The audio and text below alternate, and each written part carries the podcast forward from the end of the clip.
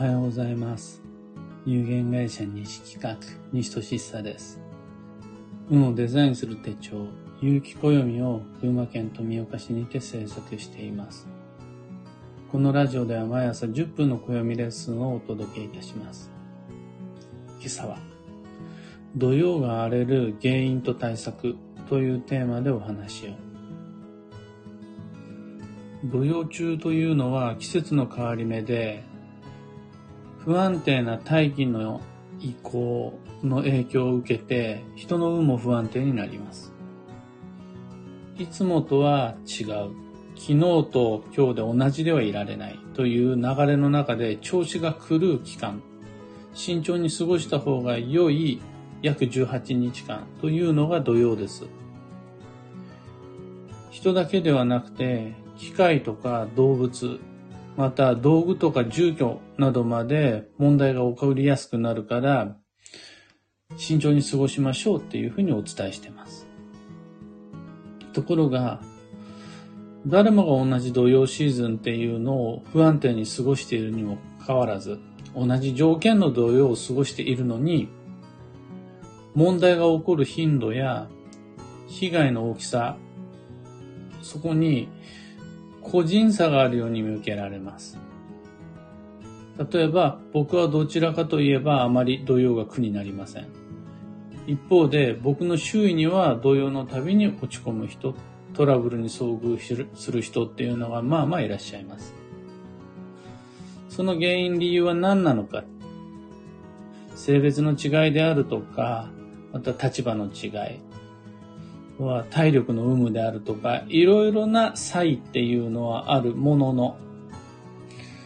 の一つやっぱり見てて思うのが過ごし方の違いっていうのもそこには差として明確にあるというふうに思います。土曜を迎えるまでの過ごし方が良かった人、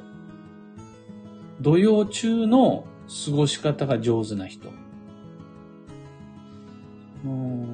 土曜が終わってからの過ごし方が上手な人。というのは、土曜の荒波がそこまで大きくない、強くない、激しくない。ってなるのは、ある意味自然の流れです。土曜中、土曜を迎えるまでの過ごし方が上手だったから、土曜に入ってからも楽に過ごせるっていうわけです。土曜中の過ごし方が上手であるならば、土曜中の荒波が上手に過ごせてるっていうことだから当然だし、ここもポイントだと思うんですが、土曜が終わってからの過ごし方が上手だと、次に来る土曜も流れが楽になるっていう感じです。そのどれかの理由、もしくはいずれかの組み合わせによって、同じ土曜作用なのに人によって全然波の上下が違うっていうことがあり得ます。土曜前の段取りが悪いと、その付けの生産っていうのは必然的に土曜中に起こりやすいです。これ、土曜前の段取りが悪いってイコール、土曜が明けた後の過ごし方、土曜が明けた後の段取りが悪いっていうことです。いつかの土曜の始まりっていうのは、その前の土曜の終わった後なんだよ。この土曜前と土曜後の過ごし方っていうのを計画的に、次の土曜を迎えるために、より良い状態でっていう意識で過ごすことができると、全然土曜の荒波っていうのは落差が違ってきます。また土曜中の過ごし方っていうのが、どんなに土曜前上手に過ごしても、土曜中の過ごし方が乱暴で無計画無感情的だと不安定な荒波にはやっぱり飲まれやすくなります。どんなに準備が整っていて、かつ、その上手に過ごせているっていうふうに自分で思ってても、一度の感情的な言動であるとか、衝動的な投資とかで、やっぱり運の荒波には飲まれやすくなります。土曜中の過ごし方としてはいつも言うんですが、慎重に。慎重にとは、気持ち的に穏やかに過ごすことではなくて、具体的な行動の速度を落とすこと。これをもって慎重とします。そうすると、土曜前から準備を始めて、余力余裕を持って土曜を迎えて、土曜中、計画予定にのっとって過ごすことができたならば、季節の変わり目の新陳代謝、不安定な更新作用、荒波っていうのは、だいぶマイルド穏やかになります。仮に土曜っぽいことが他の人と同じように同じ条件で起こったとしても、自分に来る余波っていうのは、その高低差がだいぶ少なくなるはずなんです。